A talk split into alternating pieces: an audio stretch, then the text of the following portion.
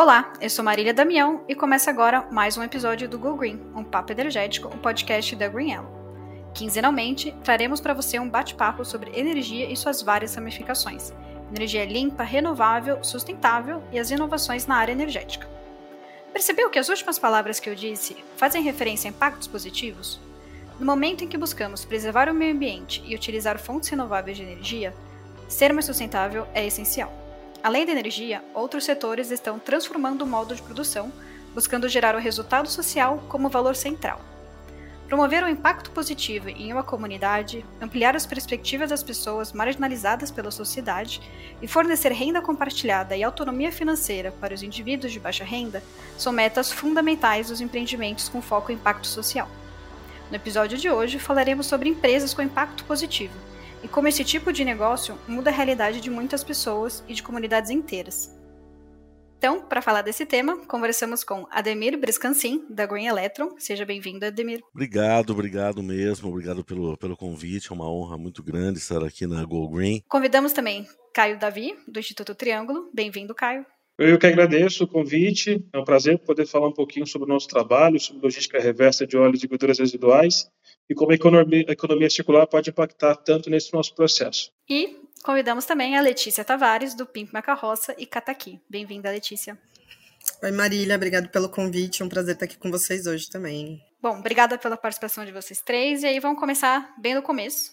Então, que é bem o título do episódio, que é para a gente entender o que são negócios com impacto positivo e como eles funcionam e quais são os seus objetivos.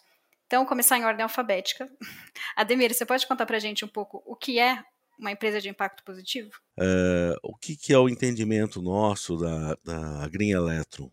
Né? No caso, a, a Green Electron ela não é uma empresa, né? ela é uma associação sem fins econômicos e lucrativos. Depois eu vou ter a chance de falar um pouco mais sobre esse nosso trabalho. Mas uh, o nosso entendimento é que negócios de impacto positivo são aqueles que propõem algum tipo de solução para os problemas socioambientais que a gente tem.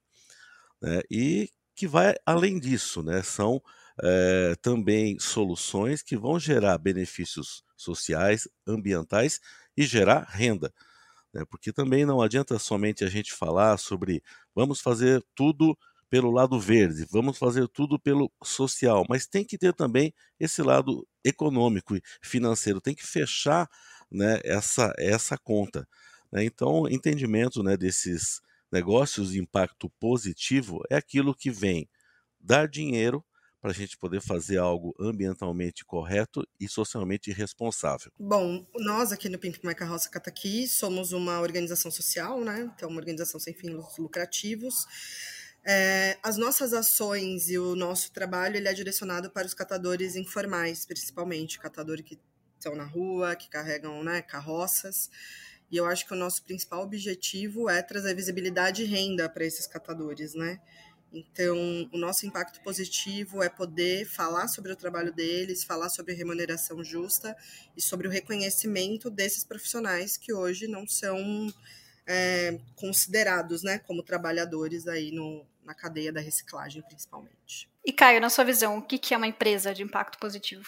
É, no nosso caso, também somos um instituto, é, então a gente tem uma função social de já gerar impacto positivo nas nossas ações, né?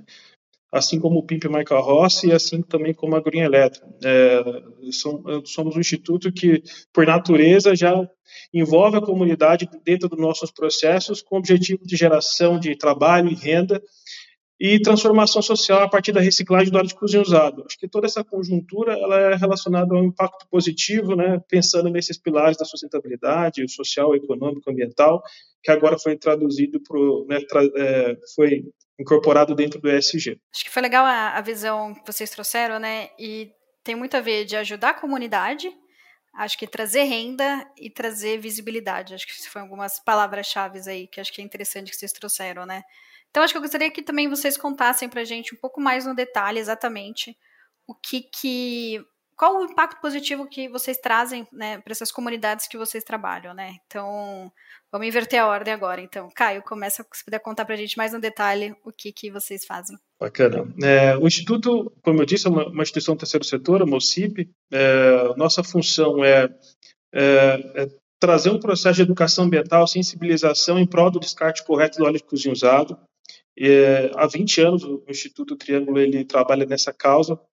É, desde quando o óleo não tinha valor agregado, a gente não conseguia gerar tanta receita como é gerada agora. É, atuamos em 19 estados, é, temos duas linhas de trabalho, uma, uma, que envolve a comunidade a partir de pontos de coleta, é, onde são pessoas, é, escolas, associações, igrejas, supermercados, é, residências engajadas nessa causa ambiental, é, que querem, queiram mobilizar o seu entorno em prol da reciclagem do óleo de cozinha usado. Então, nesse projeto, a gente tem uma metodologia bem específica que estabelece a troca de um litro de óleo usado por uma barra de sabão biodegradável de 200 gramas, que nós produzimos na nossa própria usina verde.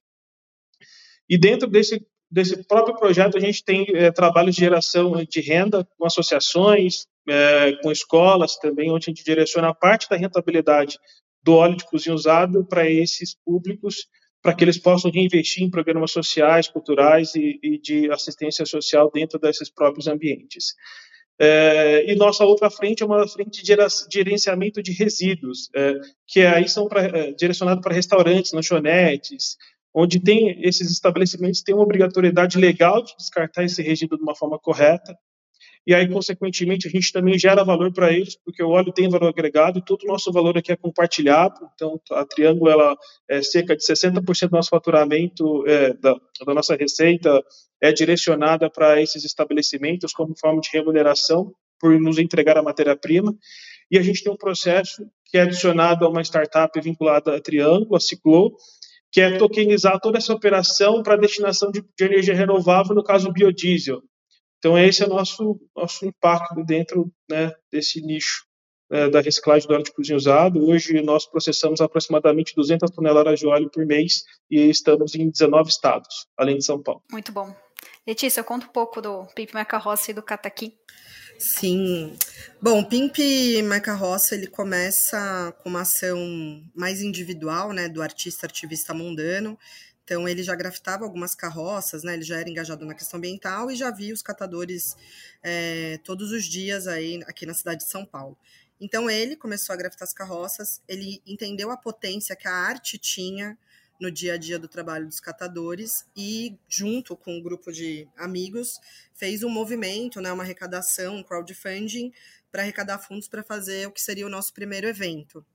É, foi em 2012, né? A gente fez a reforma e a grafitagem de mais de 50 carroças no Vale do Anhangabaú. E a partir dali passou a surgir o Pimp My Carroça. A gente se constitui como uma organização social em 2016, né? Como movimento de pimpadores. E em 2017 a gente lançou o aplicativo Kataki. É, então, com o elemento da arte, a gente entendeu que era possível a gente trazer a questão da visibilidade para os catadores, né? Então, eles não eram mais parados na rua porque xingados, as pessoas buzinavam reclamando, mas eles eram abordados porque as pessoas achavam bonito a carroça, né? Tinham interesse. E em 2017 a gente lançou o aplicativo Kataki. Então, hoje o Kataki ele tem o propósito de conectar, né, geradores, sejam nós, pessoas físicas nas nossas residências ou pequenos comércios, conectá-los a catadores próximos do ponto onde eles estão, onde querem fazer a coleta, né? É, nesses últimos anos, né, o PIMP cresceu muito, então, além da nossa atuação reformando e grafitando carroças, além do aplicativo, hoje a gente também tem o PIMP Lab, que é uma área de inovação, onde a gente pensa outras questões relacionadas a resíduos também, né, de um modo geral e também a área de advocacy, que é algo que a gente vislumbra como uma possibilidade de futuro quando a gente pensa em mudanças estruturais mesmo, né? Então, de é, não apenas trazer a visibilidade, mas trazer um reconhecimento legal do trabalho dos catadores nos municípios, estados, enfim, no país inteiro. Então, hoje estamos aí completando 11 anos. Muito bom. E Ademir, conta pra gente também da, da Green Electron. Tá ótimo. Bom, a Green Electron é uma entidade gestora de logística reversa, de produtos eletroeletrônicos, de pilhas e de baterias. É, somos também uma entidade sem fins econômicos ou lucrativos, com um objetivo específico de fazer essa tal de logística reversa dos produtos elétricos, eletrônicos e pilhas. A logística reversa nada mais é do que é, uma forma de que o consumidor, depois que o produto dele não serve mais, sei lá, quebrou, ele não quer mais, né, não serve mais, ele possa descartar em locais corretos e a gente possa fazer o recolhimento de todos esses produtos fazer uma desmontagem de todos esses produtos e mandar todos os materiais para uma reciclagem, transformando isso aí numa matéria-prima. Então, quando a gente está falando né, de equipamentos eletroeletrônicos, né, é uma diversidade, é um mundo. Né? A gente está falando de um pendrive, a gente está falando de um mouse, mas estamos falando de um computador, de um celular, de uma geladeira, de uma máquina lavada, de uma televisão, do secador de cabelo. Enfim, eletroeletrônico é qualquer coisa que você liga na tomada para funcionar ou utiliza uma pilha ou bateria, é um equipamento elétrico ou eletrônico. Então, é um mundo bastante vasto, né? E, nessa, e na entidade, na, na Green Electron, as empresas que fabricam esses produtos, importam, distribuem ou vendem esses produtos, elas se associam à Green Electron. E a Green Electro, de uma forma coletiva, vai atender uma obrigação legal deles, que é implementar essa logística reversa em todo o país.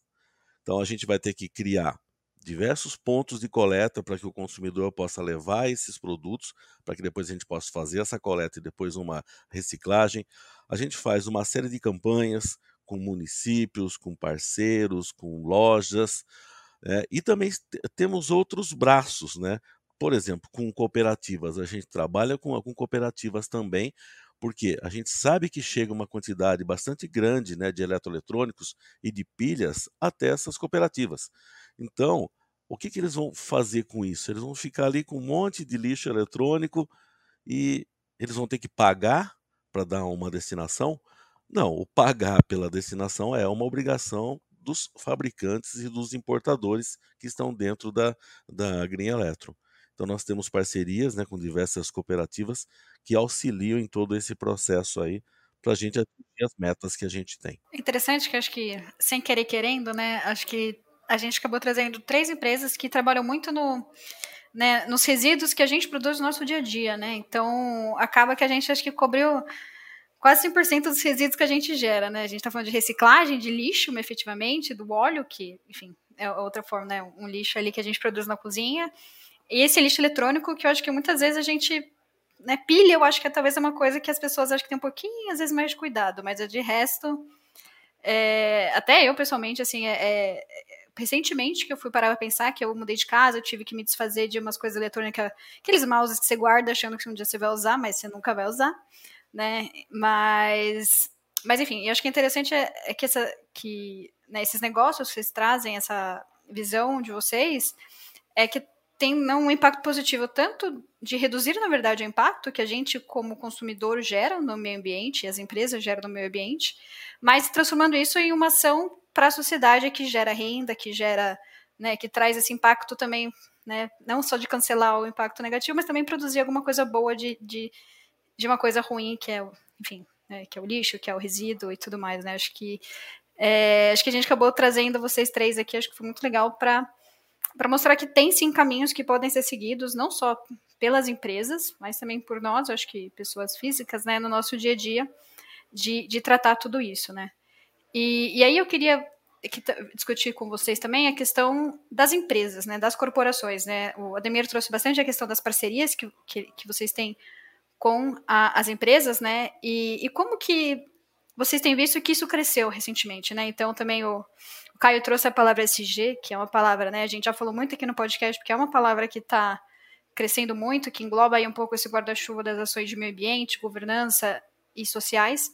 Mas como que vocês veem que isso realmente trouxe algum impacto, né? Para busca por soluções tipo de vocês? Vocês acham que isso realmente é, saiu do bonito ali da notícia e chegou de fato em ações concretas que vocês realmente veem que as empresas estão buscando é, tratar os seus resíduos de uma forma melhor, que isso está se concretizando em uma busca de fato? É, Letícia, vamos começar por você. É, eu acho que sim, tanto porque as obrigações, as empresas, né, têm as suas obrigações legais com relação ao que elas produzem de resíduo.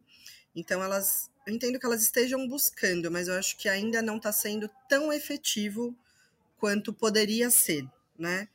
Porque eu acho que quando a gente pensa em materiais ou tipo de produtos que a gente usa, é, as empresas escolhem onde elas vão colocar o, o produto dela, né? Então a gente tem uma questão de segurança, enfim, né? Principalmente quando a gente fala de alimentos, mas é isso, a gente gera materiais que são possíveis de serem reciclados, né? Eles têm reciclabilidade, mas não necessariamente eles voltam para a indústria, na logística reversa são reciclados, porque não tem quem colete, né? Então, porque o valor do material é muito baixo, coisas desse tipo. A gente tem visto um número muito grande de startups assumindo esse lugar da compra de material, onde eles já se comprometem né, com o intermediário que faz a reciclagem do material, e os catadores, né, no nosso nossa causa, que é a causa dos catadores, é, eles não conseguem juntar grandes volumes de maneira que eles negociem direto com as empresas, né? Então, hoje o que a gente vê no setor relacionado aos catadores é um boom de startups que estão fazendo um processo, mais um processo de intermediação entre o catador e o processo da reciclagem.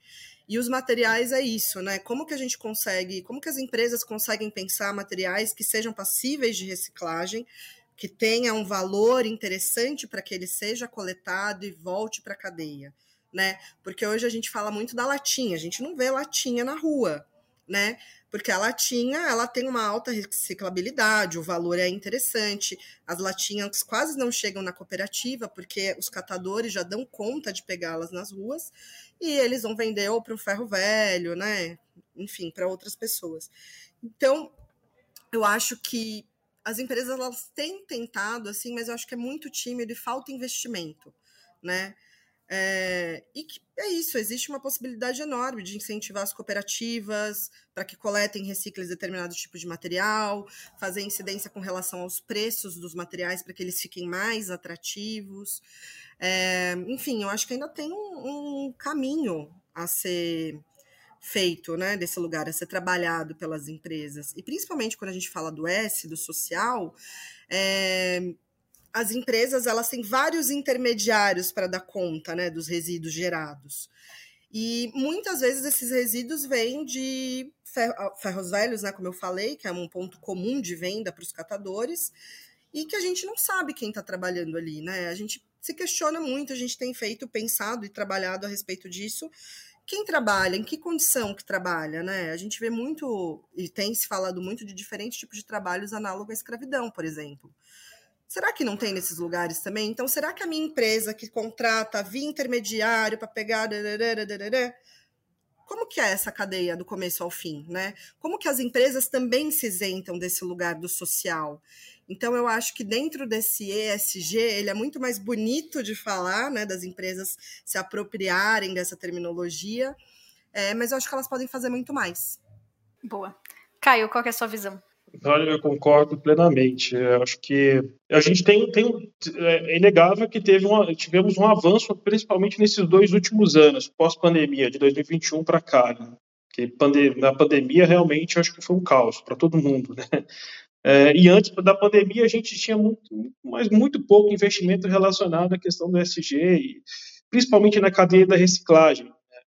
Falando do óleo de cozinha usado, eu acho que é o, é o, é o, é resíduo menos contemplado por acordos setoriais aqui do, dos que a gente está falando. Né? A, a reciclagem, o, o, plástico, ele tem uma cobertura interessante, o, alumínio tem valor agregado, eu acho que pilhas e baterias, a gente tem diversos acordos setoriais aí, a nível Brasil. É, falando do óleo de cozinha usado, a gente tem um acordo setorial que é do, no estado de São Paulo, é, que, precisa, que precisa ser cumprido e que precisa ter um número de pontos de coleta, pelo menos um ponto de coleta em cidades até com 80 mil habitantes, né, que foi é, proposto pela CETESB, né, regulamentado pela CETESB. É, isso prejudica muito o nosso processo, a capilarização, a capilarização e acesso a esses, é, aos PEVs, né, que são os pontos onde as pessoas podem levar o óleo de cozinha usado e, consequentemente, é, efetuar a destinação correta desse resíduo.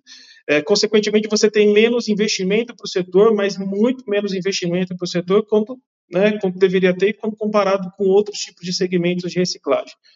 Então, é, eu acho que agora, nesse momento, a gente vem passando por um processo de transformação, é, e falando do óleo de cozinha usado, e foi, foi um processo de transformação orgânico em relação ao volume de óleo reciclado que tínhamos há cinco anos atrás, quando comparado agora orgânico pelo mercado, porque o mercado entendeu que há uma demanda específica por esse óleo para produção de biodiesel, o mercado precificou isso, principalmente no momento da pandemia. Então, antes da pandemia, a gente comercializava o óleo a 1,90, 1,80. Da, da, durante a pandemia, eu cheguei a comercializar R$ 7,00 né, o mesmo óleo. Consequentemente, o Brasil passou de 58 milhões de litros de óleo reciclados anualmente para 158 milhões reciclados anualmente a partir de 2022. Quase três vezes mais o índice de reciclagem quando comparado a cinco anos atrás. É, infelizmente, isso não se deve a nenhum acordo setorial que foi firmado é, no Estado de São Paulo em qualquer outro lugar. Foi o mercado que se ajustou né, a uma demanda que foi pré-estabelecida e que foi atendida de forma muito complicada e complexa, porque ao mesmo tempo que essa demanda foi atendida, tivemos vários clandestinos, informais trabalhando nesse mercado, o que, quando a gente sabe, é, a gente sabe que o custo de uma formalização é muito menor que o custo de uma formalização. É, a Triângulo hoje, é, junto com a Ciclo, a gente tem 49 funcionários CLTs. isso precifica o produto. Né? Então, a gente não pode vender o nosso produto na, e não vamos ter a mesma margem que o informal. Então, a falta de política pública direcionada para o nosso segmento, ela deixa, faz com que a nossa cadeia seja sucateada e que vários empregos são gerados, não sejam empregos, sejam subempregos. Né? É, nós tivemos, é, é, há cinco anos atrás, o, Brasil gerava cerca de mil empregos na cadeia do óleo de cozinha usado entre coleta, tratamento e destinação. Hoje, a gente gera aproximadamente 4 mil empregos. Só que há uma estimativa de desses 4 mil empregos, 2 mil empregos sejam é, informais e que sejam subempregos, porque você não consegue ter uma renda mínima, porque o preço do óleo de cozinha usado hoje, que a gente precisa pagar ainda né, para alguns estabelecimentos, ele, ele é maior do que a nossa, a nossa margem deveria ser e, consequentemente, a nossa precificação fica deficitária né? e aí você não gera suficientemente recurso para você dizer que gerou emprego e renda. É, e aí é uma complexidade muito grande no nosso, nosso é, segmento, porque você trabalha com resíduo que ele não tem regulamentação.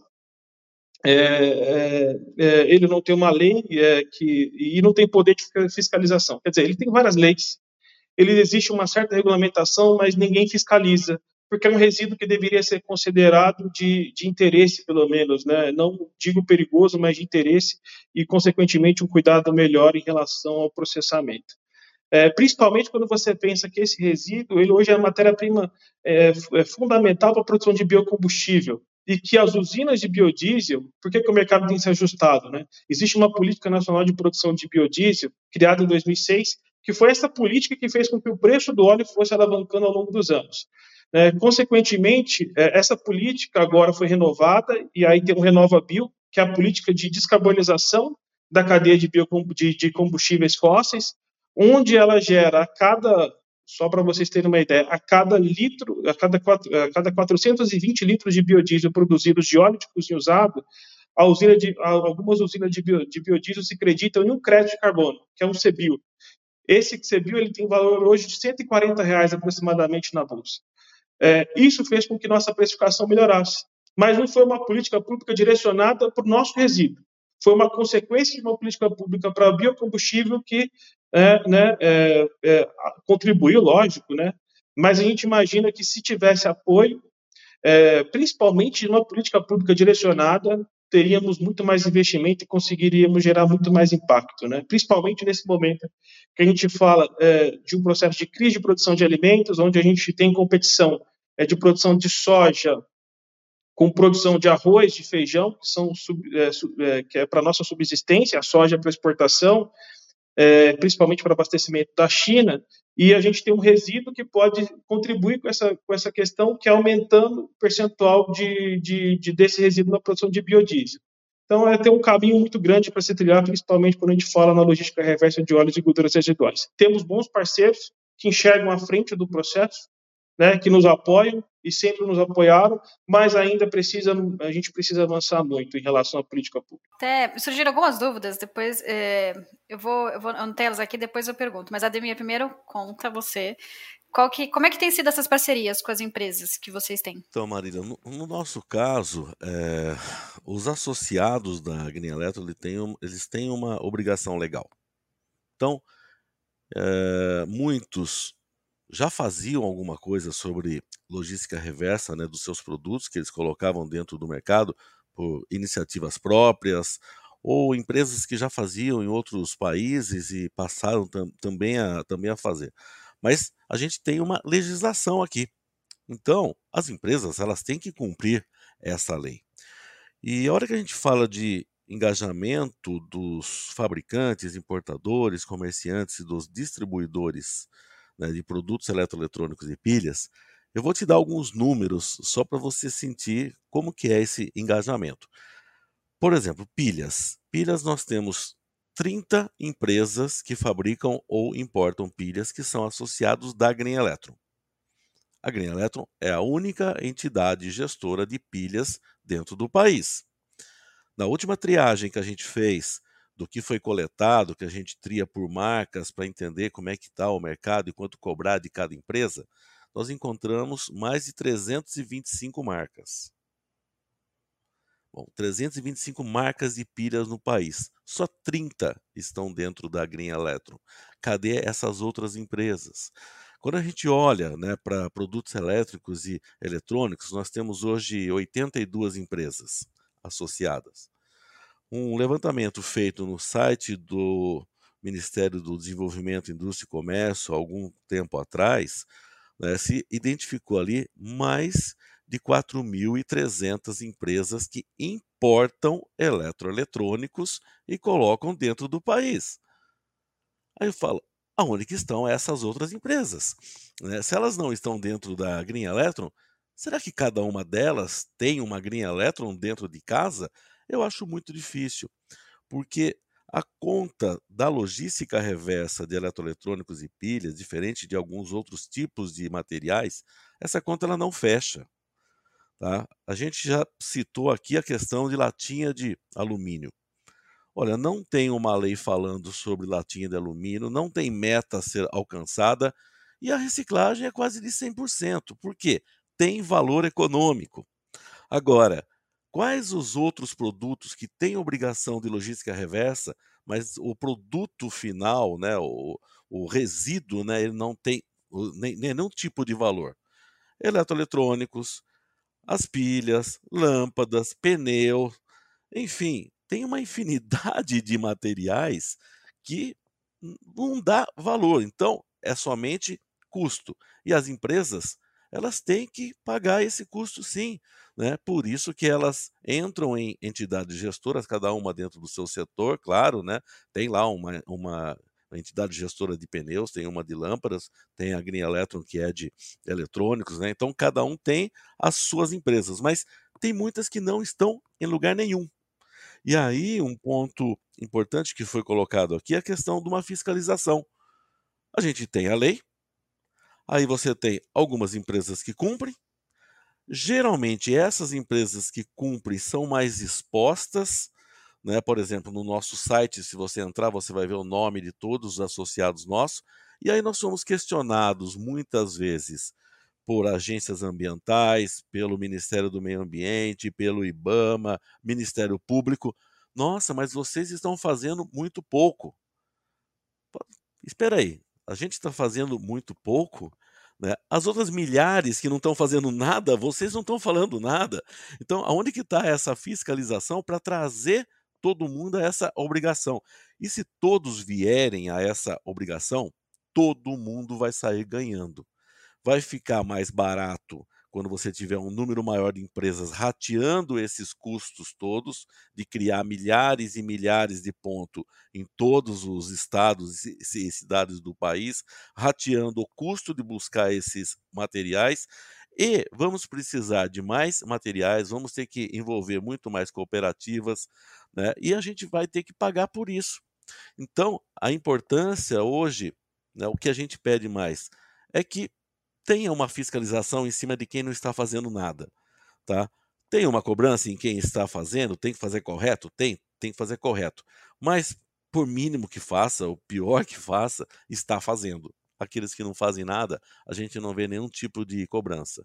Então, é esses que não estão fazendo nada que a gente tem que chamar a responsabilidade de atender lei, e atender lei não é mérito nenhum, desculpa, atender lei é obrigação, né? Então, atender a lei e ter realmente um comprometimento com o meio ambiente e com a parte social. É isso que a gente quer, que as empresas venham a essa responsabilidade. Acho que é muito interessante, acho que a visão de vocês e, e trouxeram um pouco do desafio, que era uma das perguntas que eu ia fazer também dessa questão das políticas públicas.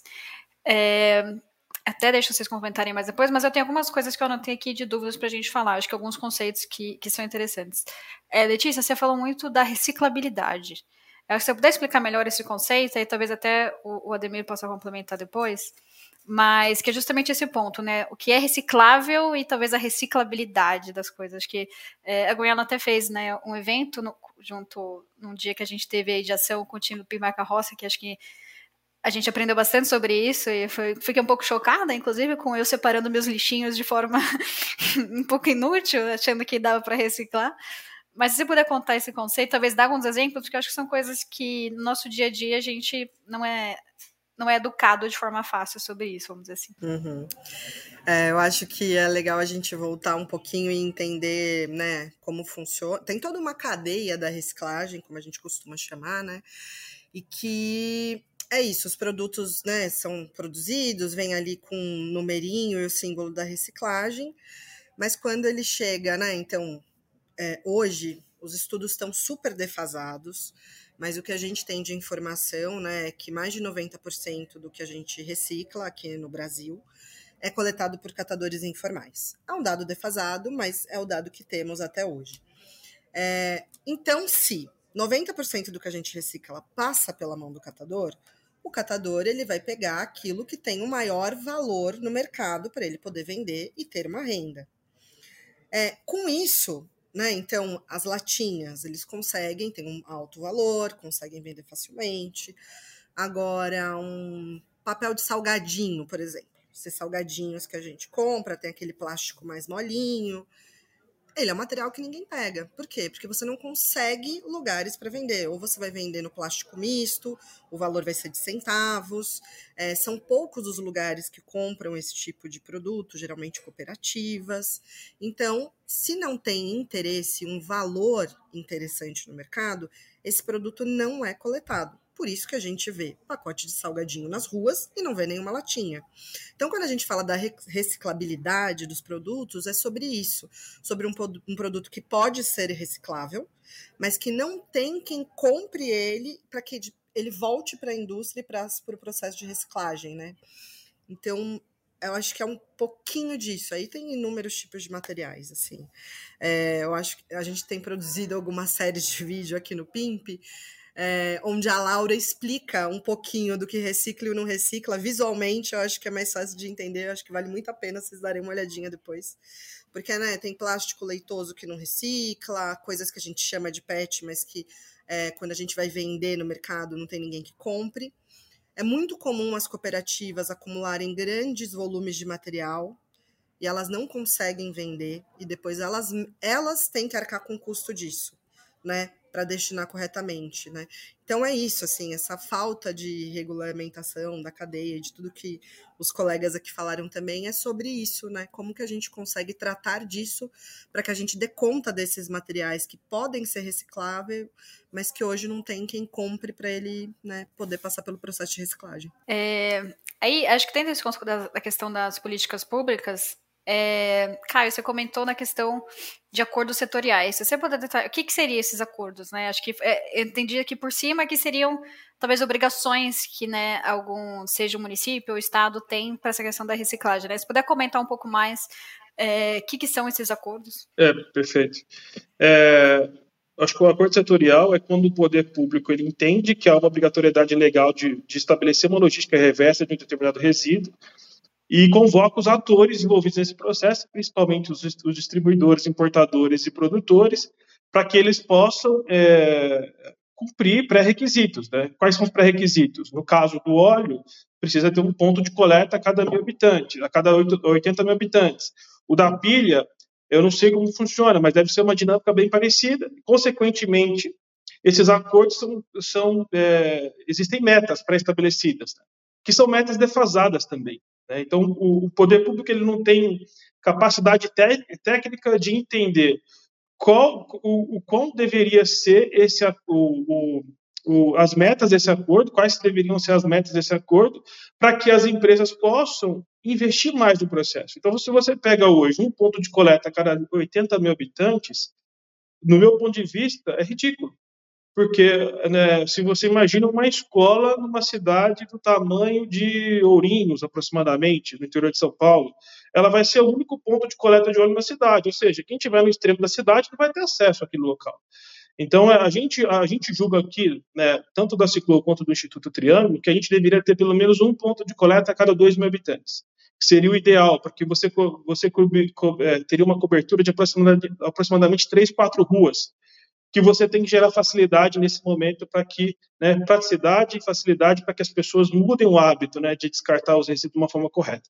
Mas o acordo setorial é esse, né, quando o poder público convoca as, as instituições, os atores envolvidos nesse processo de um determinado resíduo, né, que, que tem potencial de descarte e, consequentemente, cria regras e regulamenta todo esse processo. Demir, eu vou pedir para você comentar também esses dois pontos, também dessa visão dos eletrônicos, né, da reciclabilidade e desses acordos. Eu queria também perguntar, é uma curiosidade também, o que, que seria o produto final da reciclagem dos eletrônicos? Assim, é só o descarte correto ou existe também uma segunda vida para esses eletrônicos? É, uma segunda vida deles não é algo muito comum, tá? Porque geralmente o que descartam né, nos pontos de coleta, ou entregam em cooperativas, ou levem até as campanhas né, que a gente faz, a gente fala, é o bagaço do bagaço do bagaço. As pessoas, elas utilizam o produto geralmente até a morte dele. Né? E existe uma cultura que eu acho muito bonita dentro do, do Brasil, principalmente, que é a doação do produto. Né? Ah, eu não, não quero mais uma geladeira. Poxa, mas ela tá, tá, tá funcionando. Né? Então ela vai dar para uma outra pessoa que depois talvez use e dê para outro, e assim vai, com vários tipos de produto. Só que um dia morre. Um dia não tem jeito mais, não tem mais como usar. Né? E, e aí que vem o ponto importante da gente falar sobre a conscientização das pessoas sobre essa reciclagem. Né? Os eletroeletrônicos, todos os materiais que compõem ele e também as pilhas podem ser reciclados 100%. Tá? Tem coisas ali que custa muito caro para se reciclar? Tem, mas existe uma tecnologia. Hoje a missão que a gente tem dentro da Green Electron é mandar zero resíduos para aterro. Ou seja, quando você desmonta um eletroeletrônico, você vai encontrar ali o quê? Tem plástico, tem cobre, tem placas eletrônicas, tem baterias, uh, tem vidro, enfim, tem uma infinidade de materiais.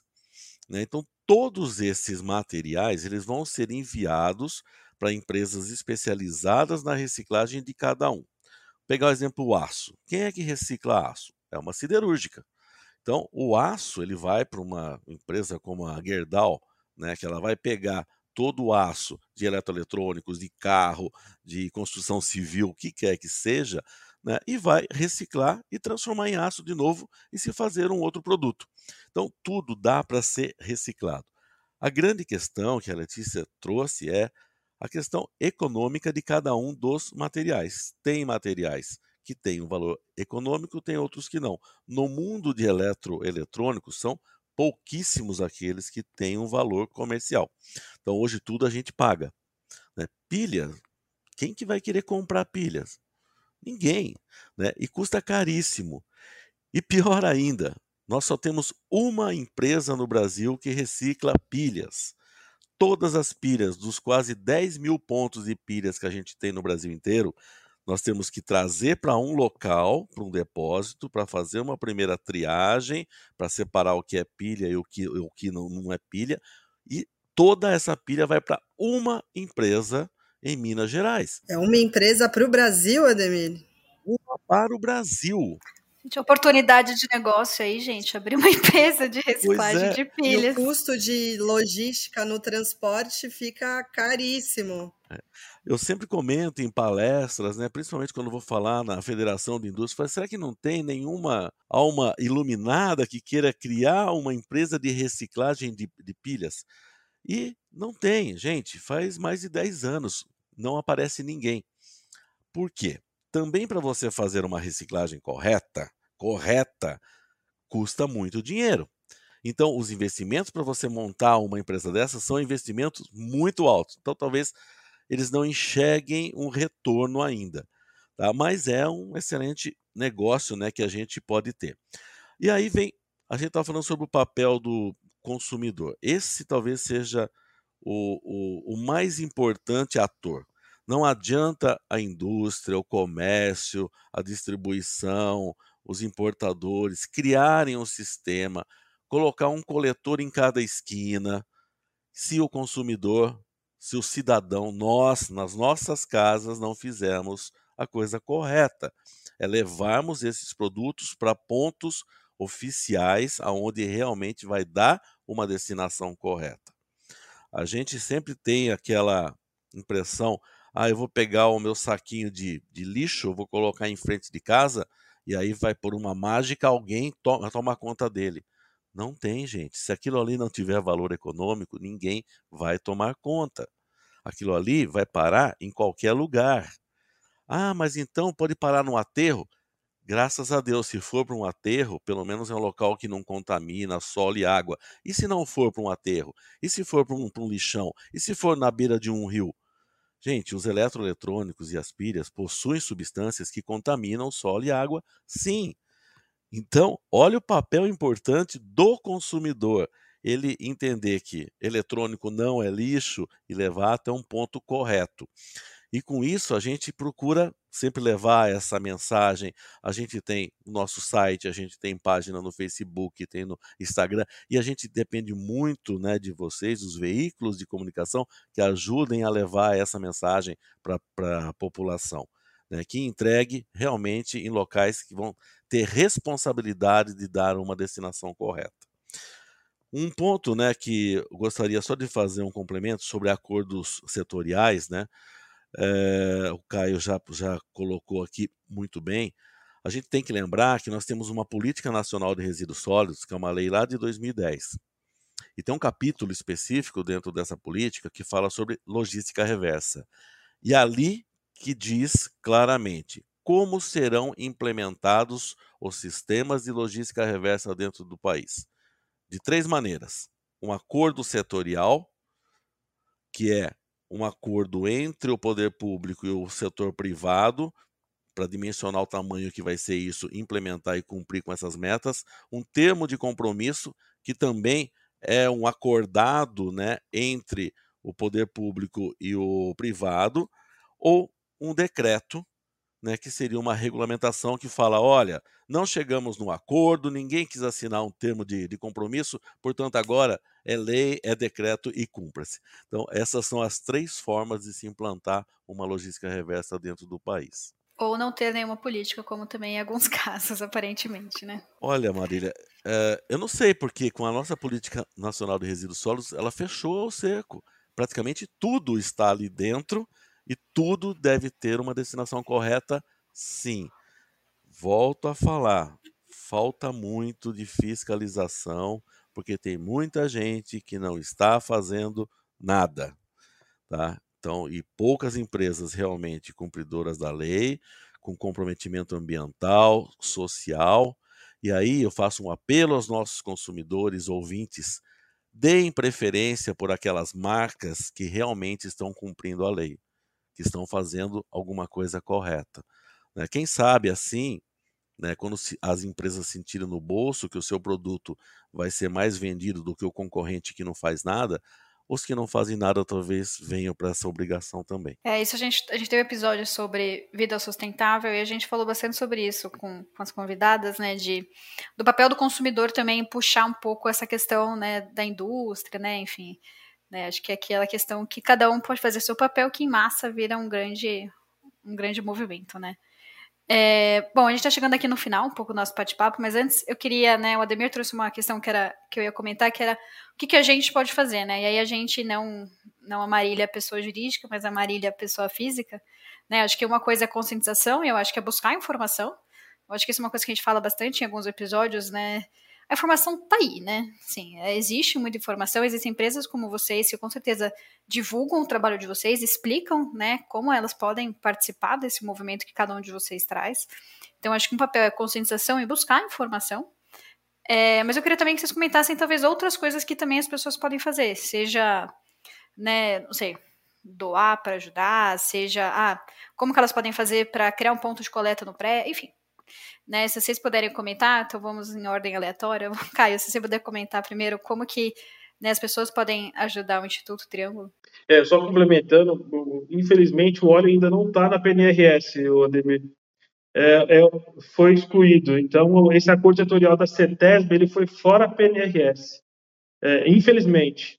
Triste, né? Mas é, a gente está brigando para que, que ele seja incluído, né?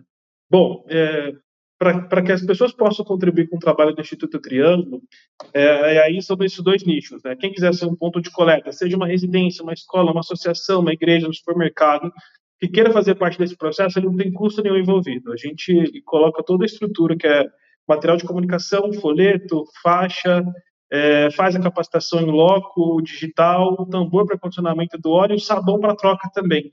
As pessoas que queiram participar desse processo, elas recebem esse kit completo, kit mobilização, para que eles possam mobilizar o entorno e, e iniciar né, essa arrecadação de óleo na sua comunidade. E quem quiser também ser um, um restaurante, no caso, lanchonete, cozinha industrial, empresa que ele queira destinar óleo para a gente, a gente tem uma série de oportunidades para esses, esses públicos né, é, comprovarem a logística reversa desse processo e toda a circularidade que a gente é, digitalizou aqui a partir da Ciclo. E aí é só entrar na triângulo.org.br, terá os nossos canais de comunicação estão ali. Boa. E do PIMP, do Cataqui, Letícia?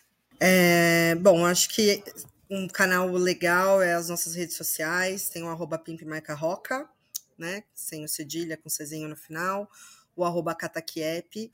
Lá a gente tem bastante material informativo sobre o que recicla, o que não recicla, como separar o seu resíduo de forma correta em casa. É, também vou deixar o nosso canal, que alguém que quiser ter interesse em contribuir financeiramente com a gente, é muito importante. Somos uma organização social. A gente tem o catarse.me barra Vivos Catadores. É, e eu acho que é isso também. Eu acho que acessar nosso site, nossas redes. A gente fez uma pesquisa em 2019 sobre o universo da, dos catadores informais, também tem no nosso site, eu acho que é bem interessante para quem tiver interesse em entender o perfil desses profissionais que estão aí pelo Brasil. A gente cobriu três cidades, São Paulo, Rio de Janeiro e Minas Gerais, acho que é bem interessante, vale a pena dar uma olhada também. Por fim, mais ou menos importante, Ademir? Bom, é, acho que são dois caminhos aí para essa comunicação, né? Para as empresas, né, os fabricantes, importadores, distribuidores e comerciantes de eletroeletrônicos e pilhas, se quiserem saber um pouco mais sobre a legislação né, e como cumpri-la de uma maneira correta, eles podem acessar o site da Green Electron, que é greenelectron.org.br. Aí você vai ter legislação, você vai ter uma série de matérias ali com uma linguagem um pouco mais institucional, é, para que eles entendam a obrigação que eles têm. Agora, para o consumidor, para o cidadão, né, a gente criou um movimento chamado Eletrônico Não é Lixo. E aí vocês podem entrar né, no, na, nas redes sociais, no, no Facebook no Instagram, que o eletrônico não é lixo traz uma linguagem mais simples, mais popular, que é para falar com o cidadão, para mostrar para ele quais são os riscos de fazer o descarte do lixo eletrônico de uma forma incorreta né, que você pode causar contaminações e quais os benefícios de você fazer uma reciclagem de todos os materiais, que é reaproveitar os materiais e com isso você deixa de extrair uma matéria-prima virgem, causando um outro impacto ambiental. Então, Uh, no movimento eletrônico não é lixo, você vai encontrar matérias, curiosidades, você vai ter ali algumas matérias falando como é que você prolonga a vida do seu produto, como é que você reforma tal. Então, a gente vai tentar levar o máximo possível essa comunicação. E quando a gente faz campanhas, a gente vai até um pouco além das nossas redes sociais. A gente já fez campanhas em cidades menores em que a gente coloca carro de som na rua, coloca banner, moto de, de som. E quem sabe um dia talvez a gente faça algumas parcerias, por exemplo, com o caminhão do ovo, do gás, né? Que já que eles passam em todo lugar, eles podem falar: leve o seu eletroeletrônico para ser reciclado. Bom, chegamos no final do nosso episódio de hoje, então agradecer um pouco a participação de vocês. Obrigada, Letícia. Obrigada, Marília. Obrigada aos colegas que participaram também. É sempre muito bom estar na mesa com outras pessoas. Aprendi um monte de coisa. E com certeza vamos continuar essa conversa no paralelo também, gente. Obrigada. Obrigada, Caio, também pela participação. Eu que agradeço, Marília. Foi um prazer dividir aqui esse, esse tempo com a Letícia e com a Demir. É super enriquecedor. Eu acho que quem quiser né, ter conteúdo né, de qualidade para poder acompanhar esse processo nosso de reciclagem. Esse, acho que foi bem completo, né? A gente abordou três tipos de resíduos aqui totalmente diferentes e que podem a gente pode acho que estruturar algo grande a partir daqui eu tenho eu, eu quero conversar bastante com a Demir aqui depois com a Letícia também acho que a gente tem bastante sinergia Tá? E precisamos, a gente está por aqui. Bom, espero que renda muitos frutos, então, esse episódio para vocês também. É, e obrigada, Ademir, também pela participação. Marília, eu que agradeço, agradeço toda a equipe da Go Green né, por esse convite. É, é uma satisfação grande né, a gente poder participar de debates, principalmente com, com vários atores, né, até com resíduos diferentes, né, porque a gente falar de eletroeletrônicos e pilhas para quem trabalha com isso é, é, fácil, né? As pessoas entendem. Mas quando a gente participa de uma mesa como aqui com a Letícia e o Caio, né, conhecendo um pouco mais de outros setores, né, de outros produtos, e que muitas vezes as dificuldades são as mesmas, independente do tipo de produto, eu acho que fica um belo caminho e uma aproximação para sinergias, né, para fazer muito trabalho em, em conjunto em prol do meio ambiente, em prol das pessoas, que é isso que o nosso planeta precisa, né, de sustentabilidade. Só temos um, vamos saber cuidar muito bem dele. Né? Com certeza. É, e quero agradecer você que ouviu a gente até aqui. Convido você a, curtir também e acompanhar a Green Yellow nas redes sociais, acompanhar também o Pima Carroço, o Cataqui, o Instituto Triângulo e a Green Electron. E te vejo no próximo episódio. Até a próxima.